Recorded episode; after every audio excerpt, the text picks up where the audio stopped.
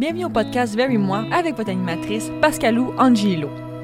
On parle business, lifestyle et sport, le tout dans une ambiance amicale où les fous rires sont au rendez-vous. Alors je vous invite à me suivre sur cet épisode.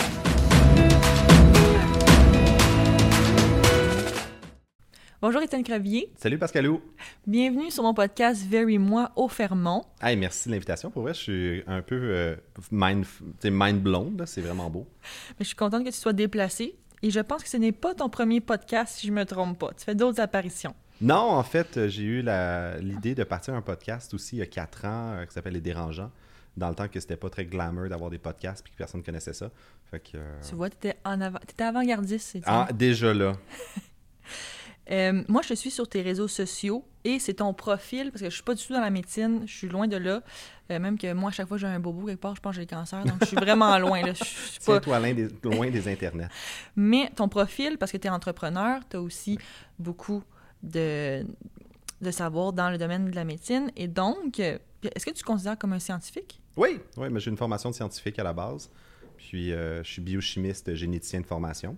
Mais aujourd'hui, euh, loin de là, je n'ai pas mis un sarrau blanc depuis probablement huit ans. D'accord. Mais t'as enlevé tes bottes dans notre podcast, tu te sens super à l'aise. Et ton entreprise biogénique, moi, ce que j'en ai compris, c'est vraiment, c'est de l'information génétique qui t'aide à conseiller le patient selon sa génétique pour obtenir des traitements vraiment en ligne directrice avec son, sa génétique pour avoir les meilleurs traitements. Ben, t'es bonne. Je pourrais t'engager comme, euh, Caricatrice, et mon Dieu! comme répondeur. Non, euh, ben, t'as as super bien résumé. En fait, euh, c'est ce qu'on appelle la médecine personnalisée. C'est euh, Barack Obama faisait ça, il appelait ça le Precision Medicine Revolution euh, à l'époque. Puis c'est le, le- dans le fond le futur où est-ce qu'on va imprimer le médicament pour la personne, puis on va pas justement dire tu es une femme caucasienne dans la trentaine, je vais te donner tel traitement, ça devrait fonctionner. La statistique maintenant, ce n'est plus la norme, c'est vraiment la personnalisation. Puis comme dans tous les autres domaines qu'on va, que ce soit en, IT, que ce soit dans les apps, tout le monde veut juste plus de personnalisation, mais c'est déjà le cas en médecine. Puis en fait, euh, j'ai fondé l'entreprise. Mon père, qui était médecin de famille dans la région de Repentigny, euh, 30 ans de service, il avait 61 ans. Puis euh, il a fait une crise cardiaque. Puis on lui a donné un médicament qui était censé éviter les récidives de crise cardiaque, ça s'appelle le Plavix, clopidogrel. Puis c'est connu, c'est écrit sur la, et pardon du langage, la tabarnak d'étiquette du médicament, c'est écrit que ça fonctionne dans 65% des cas. Donc 35% de la population, prendre ce médicament-là, c'est la même chose que prendre un grand verre d'eau. Ça fait Rien. rien. Puis, euh, j'ai pas le code génétique de mon père aujourd'hui parce qu'il a fait une deuxième crise cardiaque puis il est décédé. Mais j'ai celui de ma mère, mon frère, ma soeur, puis moi. Puis les trois enfants, on est dans le 35% qui ne peuvent pas prendre ce médicament-là. Donc, tout laisse présager que si on avait eu l'information back in the days, en 2012, ben, les choses auraient complètement été différentes, autant pour mon père que pour moi. Fait que moi, je, fais- qui- je faisais mon doctorat en, en génétique à l'Université de Montréal. Puis j'étais voir mon directeur de thèse. Puis j'ai dit, tu sais, could we have known? On aurait-tu pu savoir si mon père était à risque? Sa réponse était, for sure. C'est pour ça qu'on dépense des milliards en recherche en génétique à chaque année. C'est that's the whole goal of it. C'est ça le but. Je dis, OK, mais la technologie est là, ça sauve des vies, les gens sont prêts à payer. Pourquoi est-ce qu'on ne l'offre pas? Pourquoi est-ce qu'on intégré Ben dans oui. le système de santé comme déjà?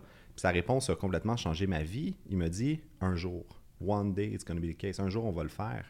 Puis là, j'ai ben, j'ai fait euh, Oh, mais c'est? Ben, ça. Puis ben, je vais être le premier. Je... Puis à ce jour, Biogénique, c'est ça, on est le premier euh, laboratoire de génétique au Canada. On est le plus gros euh, laboratoire privé sur la côte est américaine. Puis euh, tout ça parti de Montréal-Brossard. Wow, c'est quand même impressionnant. Ben merci. Tu excuseras mon ignorance, mais c'est qui vos clients? Ben dans le fond, ça a été vraiment, c'était ça un peu le, le- je pense le success story de Biogénique au final, parce que quand on a parti la génétique, c'était pas très, euh, c'était encore un peu ésotérique. C'était pas super accepté. Il y avait quelques compagnies aux États-Unis à l'époque, c'était en 2013. hein. Fait qu'on se ramène, c'était, c'était, maintenant on dirait que tout le monde en entend parler, mais ça a été vraiment démocratiser ça. Puis la technologie était là, mais euh, c'était pas accessible au commun du mortel. Donc, il n'y avait pas de, de Google Translate de la génétique.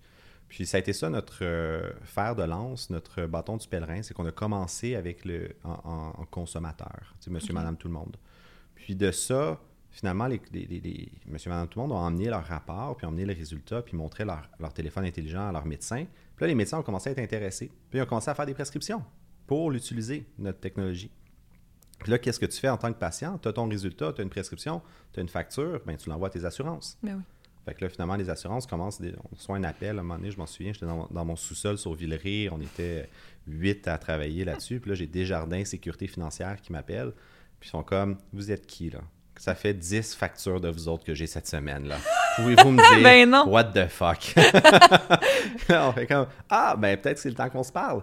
Mais tu sais, c'était si j'avais parti en 2013 accompagné en disant moi je vais être remboursé par les grands assureurs collectifs un jour, Sun Life, Manuvie, SSQ, euh, maintenant qui est rendu Beneva, euh, Desjardins, tu sais, je me serais fait rire de moi. La pente était, la pente était beaucoup trop à pic pour une jeune start-up de dire je vais me faire rembourser par les assureurs. Mais c'était, ça a toujours été notre coupe Stanley. Puis ça a été finalement par, euh, en faisant des zigzags, ce qu'on appelle en anglais des switchbacks. Donc quand la pente est trop à pic pour monter une montagne, Ouais. ben, qu'est-ce que tu fais? Tu fais des zigzags pour faire des Monter puis finalement gravir la montagne. Exactement, en prenant des, des objectifs intérimaires. Puis, suite à cette entreprise-là, en ce moment, te considères-tu comme un scientifique avant tout, un chercheur ou un entrepreneur? Je me considère comme un créateur. J'aime mieux ce terme-là. ouais. Euh, je sais que tout le monde a vraiment plein de titres et que tu sais, on peut, tu parles à n'importe qui, euh, Alexandre Taillefer de ce monde, on va tout Mhm. avoir leur théorie là-dessus. Moi, personnellement, quand tu me dis que tu es Chief Executive Officer, Chief Growth Officer, Chief Revenue, c'est comme. que, tu CEO d'une entreprise qui n'est pas à la bourse. Exactement, ou que tu es CEO de toi-même parce a juste toi dans ton entreprise. Euh, t'es pas, t'es pas chef de grand monde, tu sais. Je On peut coach peut-être un appeler ça de la visualisation, Étienne. eh, non, mais écoute, c'est comme dans le sport, en effet. Hein? C'est, tu fais un polo avec ton logo dessus, là, puis tu dis Je suis CEO de ma startup. Ah, please, s'il te plaît, fous-moi patience. non, ouais. Mais euh, pour moi, le plus beau titre que tu peux avoir dans le domaine de l'entrepreneuriat, c'est fondateur. Quand tu es founder. Tu sais, après ça, je m'en fous que si je m'occupe du biz dev, je m'occupe des revenus, des finances, je m'occupe des, des HR, c'est, c'est, c'est moi qui l'ai parti. C'est ça que euh, j'aime faire aujourd'hui. Puis, tu sais, tu pars.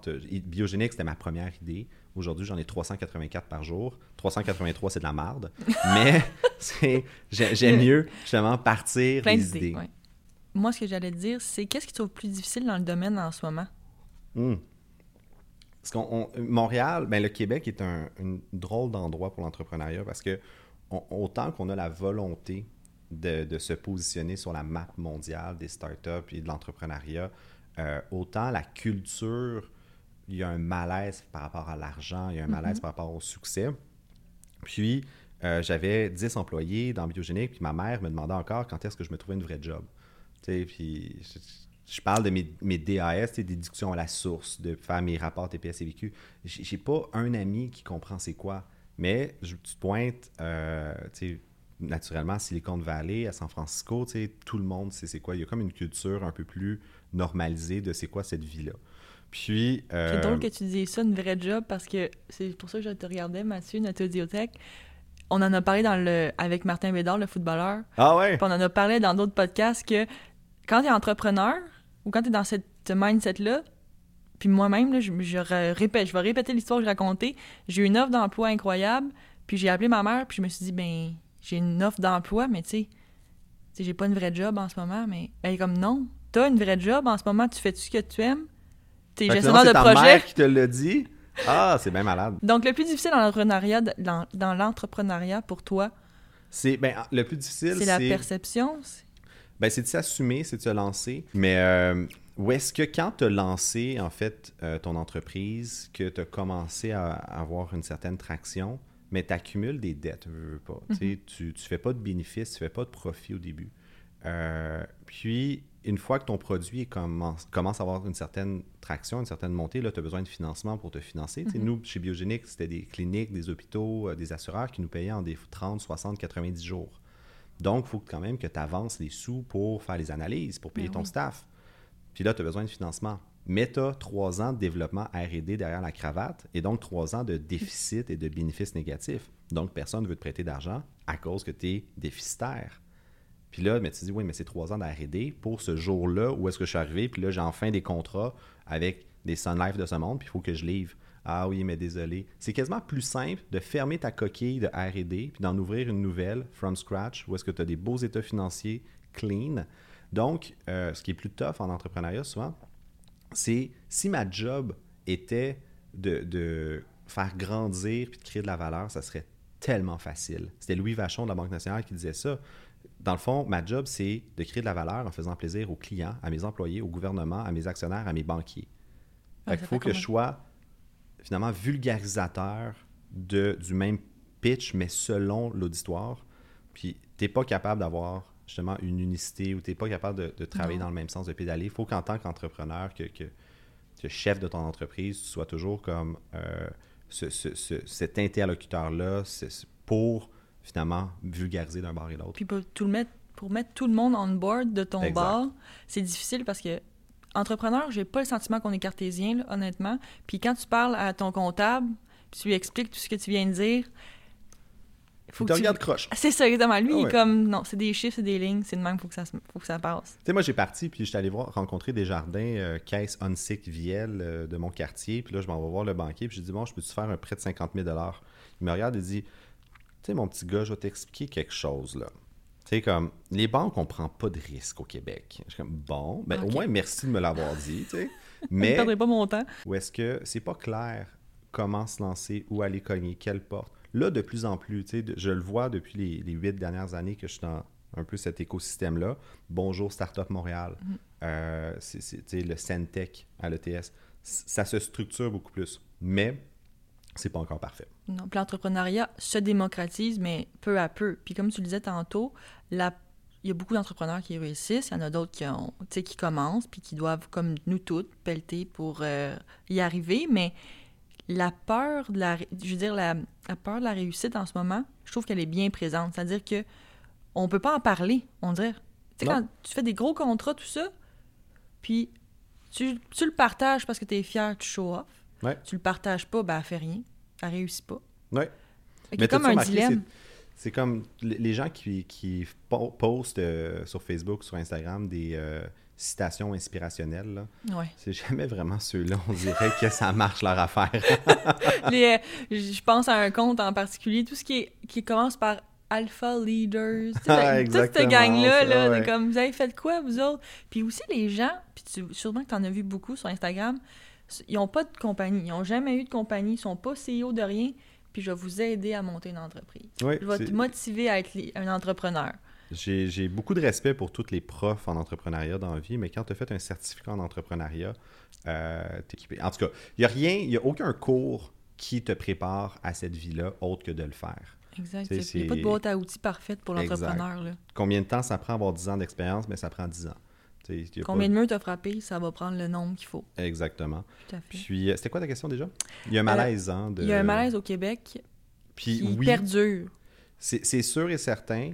Euh, mais il y, a une, il y a une statistique de Bloomberg que j'aime beaucoup qui est tu es la, la- la moyenne des cinq salaires que tu fréquentes le plus. Donc, tu regardes ton entourage, des gens autour de toi, puis ton salaire, techniquement, est la moyenne des cinq personnes, de- de- des salaires des cinq personnes.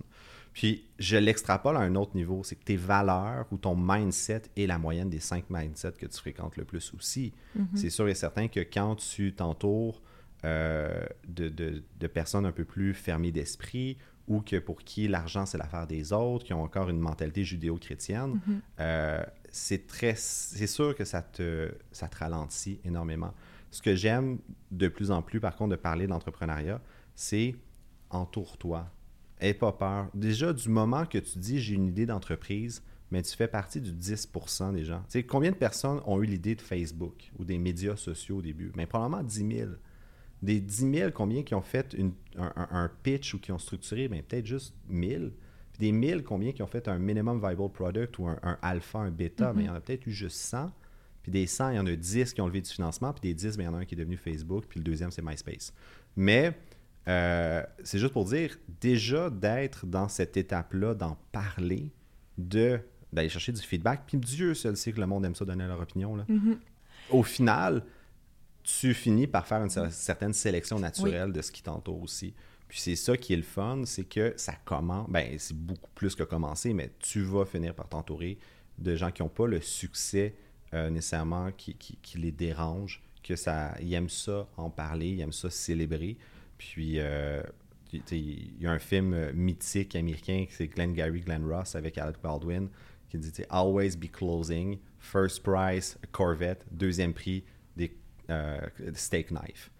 tu, tu vises la corvette, tu vises la Coupe Stanley, puis si dans ce mindset-là, ben c'est sûr tu que vas ça va atteindre arriver. Ouais. sûrement ton objectif. C'est drôle que tu dis ça parce qu'il y a un proverbe en italien que mon père me répète depuis que je suis tout petite, puis c'est euh, tu t'entoures de gens qui sont comme toi ou mieux que toi Exact. pour reach tes goals puis avancer dans la vie. A players want to work with A players. Les, C'est ça. En français.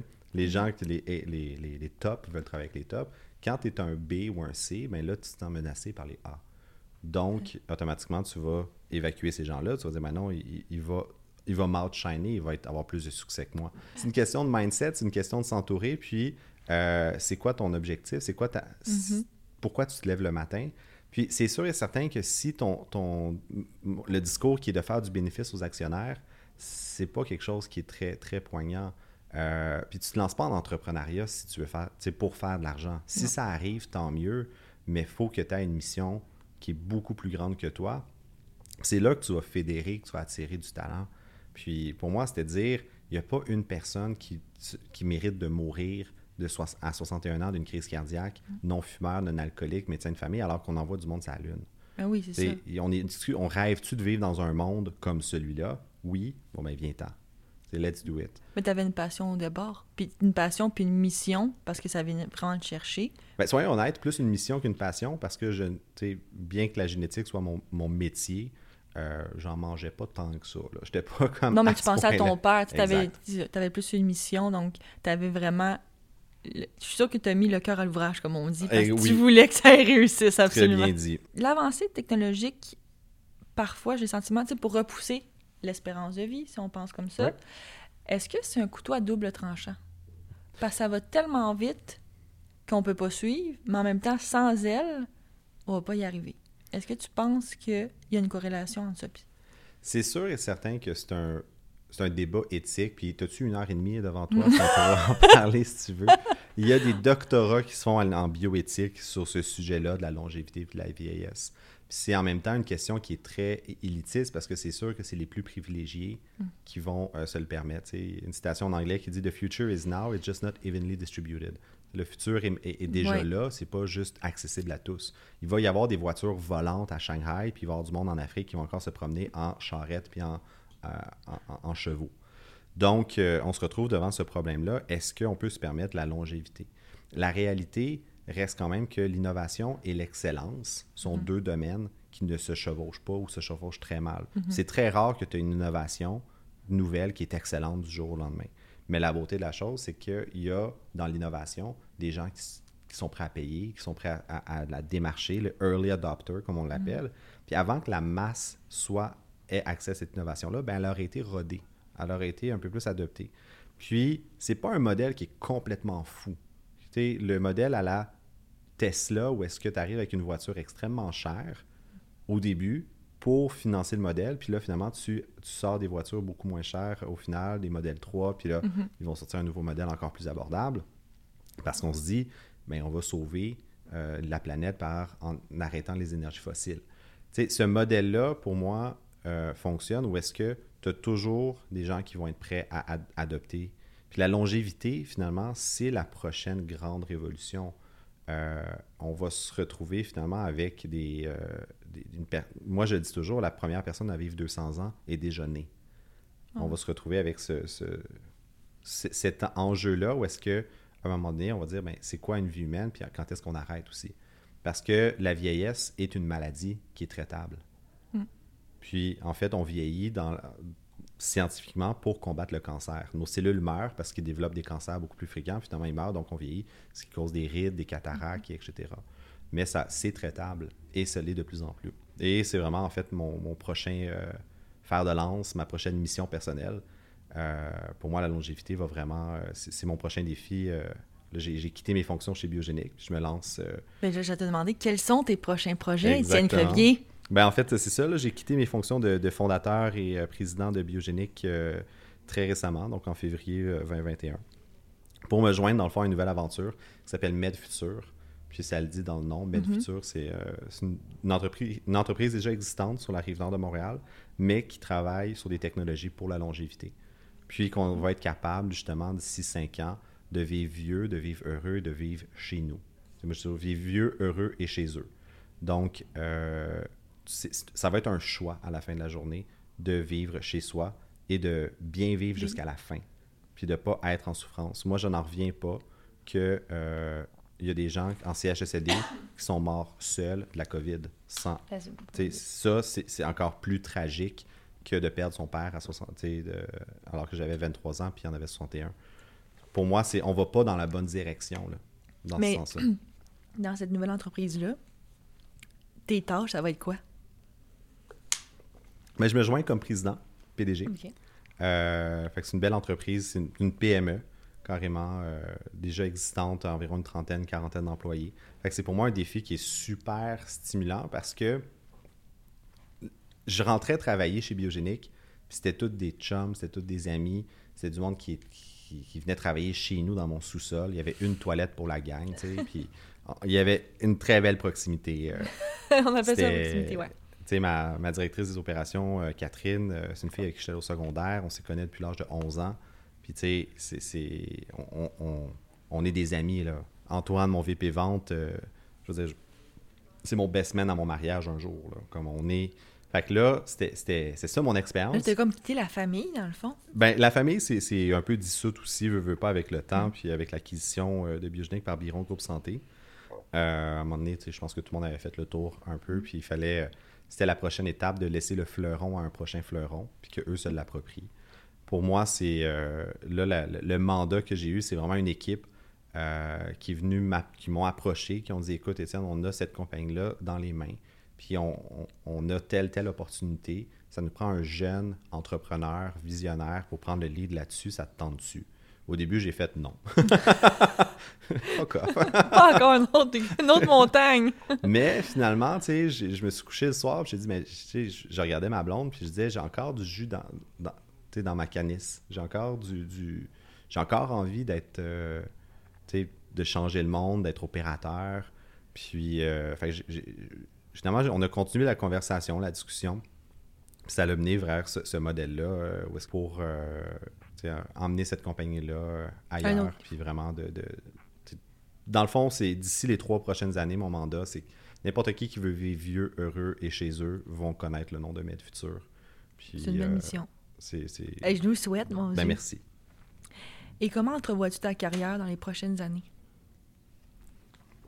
La carrière est un, mot très, très particulier, hein, parce que c'était, tu sais, quand on se disait, ben, si l'espérance de vie est de 78 ans, il euh, faut que je prenne ma retraite à 63 pour avoir assez d'années, puis de pouvoir, tu sais, euh, puis moi, je me souviens, mon premier mentor dans Biogénique euh, m'avait été un peu prêté ou donné ou imposé, slash, par Futurpreneur Canada.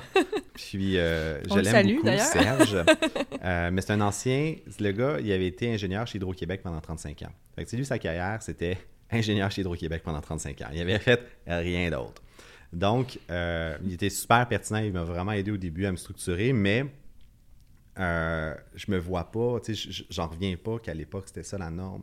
Parce qu'aujourd'hui, je pense que tu vas avoir deux, trois, sinon sept, huit, neuf carrières. Puis, euh, c'est sûr et certain que j'aimerais ça enseigner.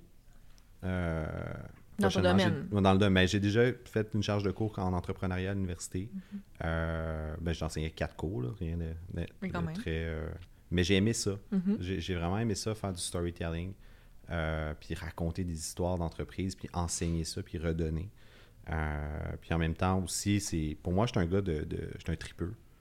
Tu m'approches avec un projet le fun. J'ai ce luxe-là de pouvoir dire ben, si je suis pertinent, je vais être là. si, si vous n'avez pas besoin de moi, guys, j'ai plein d'autres choses à faire. Mais tu es prêt à aider, c'est ce qui est exactement, tu m'approches avec un projet le fun, une mission le fun, tu veux changer le monde, un des, idées folles. Euh, ouais, ça me tente au bout.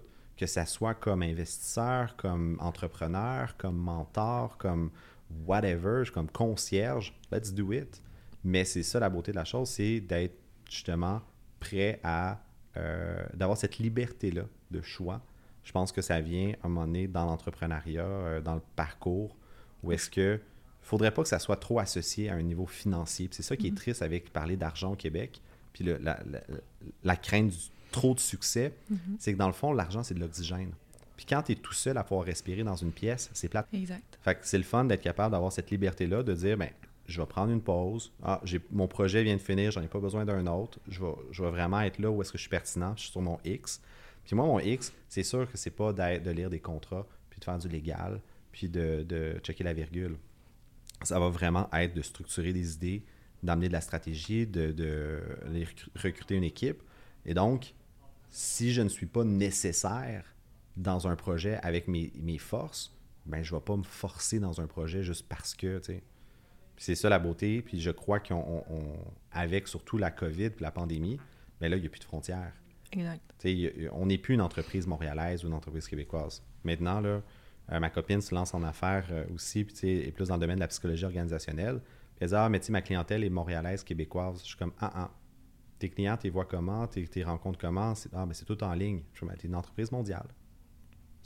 Maintenant, c'est comme ça. le C'est le virage numérique Exact. que la pandémie a obligé complètement. de se faire. Que tout le monde s'est Moi, je suis dans le domaine des réseaux sociaux, de la gestion de projets numériques.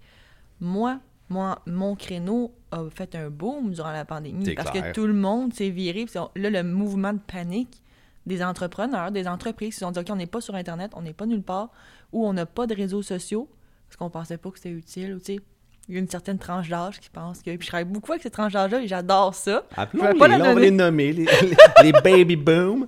Mais euh, la beauté de la chose, c'est que le temps s'occupe d'eux, puis ils s'en vont prochainement. On les aime quand même, Étienne. là. Soit dit en passant, le fait que tu viennes sur mon podcast, moi, j'étais quand je t'ai contacté, il n'y a pas le temps. là. Je veux dire, y a- on savait pas tous tes nouveaux projets, bien entendu, mais je me disais, si j'ai la chance d'avoir Étienne Crevier sur mon podcast, parce que on a, là, je ne savais pas, mais on a le même âge. Ah, ben oui. Puis si je devais nommer tous tes titres que tu as gagnés, comme le podcast se terminerait. Comme ça va. Ça va être gênant, je pense, que je vais juste me lever puis m'en aller. Mais t'es super fine, pour vrai, parce que, tu sais, c'est la beauté de la chose. Je travaille 80 heures pour éviter d'en travailler 40, comme on dit, là. Puis... euh, Comment ça se passe, ça? Ouais, Quand on fait ce qu'on aime, me semble. Moi, je trouve qu'il y a des plus et des contre, tu vas me dire, là. Ben ça, on peut en parler, puis on tombe dans le psychopop de cuisine, mais euh, tu sais, moi j'ai- j'aime beaucoup euh, Jean-Paul Sartre qui dit l'enfer c'est les autres, parce que quand tu fais ce que t'aimes, tu t'en rends pas compte, mais après ça, ta gang qui dit ah t'étais où, Euh, ça fait longtemps qu'on t'a pas vu, Ouais. qu'on t'as manqué mon anniversaire, t'es comme ah ouais je m'excuse. Mais à part ces projets-là et ton, ton côté entrepreneurial, Étienne, tu fais-tu du sport, toi? Qu'est-ce que tu fais pour, euh, dans tes 80 heures, là? T'as-tu des jours, des heures? Tu te laisses... euh, Parlons de nous. Euh, c'est vrai, ton pod- j'aime beaucoup ton nom de ton titre de podcast, ceci dit. là. Merci. Puis, euh, mais euh, non, sinon, je, ben moi, c'est, c'est course, marathon, ski de fond. Euh, j'ai fait trois demi-marathons l'été passé. Là, cet été, je vais faire mon premier marathon. Oh, mon Dieu. Eh bien, j'étais ravie de te rencontrer, Ben, Étienne. pareillement, ben merci. Puis, Et puis, on te suit sur tes réseaux sociaux, Étienne Crevier, Instagram et Facebook. Exact. Et puis... euh, Twitter, ben, mais je pense que mon dernier post date de 2014. Donc, euh, Oui, mais quand tu réponds à tes DM, on peut t'écrire, puis tu réponds quand même rapidement, puis s'il n'y a pas de post récent, c'est pas grave. exact. Et je te remercie vraiment d'être passé sur mon podcast. C'était un plaisir de te recevoir. Pareillement. Bye bye. Je tenais à remercier l'équipe derrière le et Mathieu Brutus à la sono qui m'a grandement aidé durant cette première saison. Alors n'hésitez pas à m'écrire ou me suivre via mes réseaux sociaux Instagram ou Facebook at verymoi ou sur mon site web pascalouangelo.com. Bien hâte de vous retrouver la semaine prochaine avec un nouvel invité. À bientôt!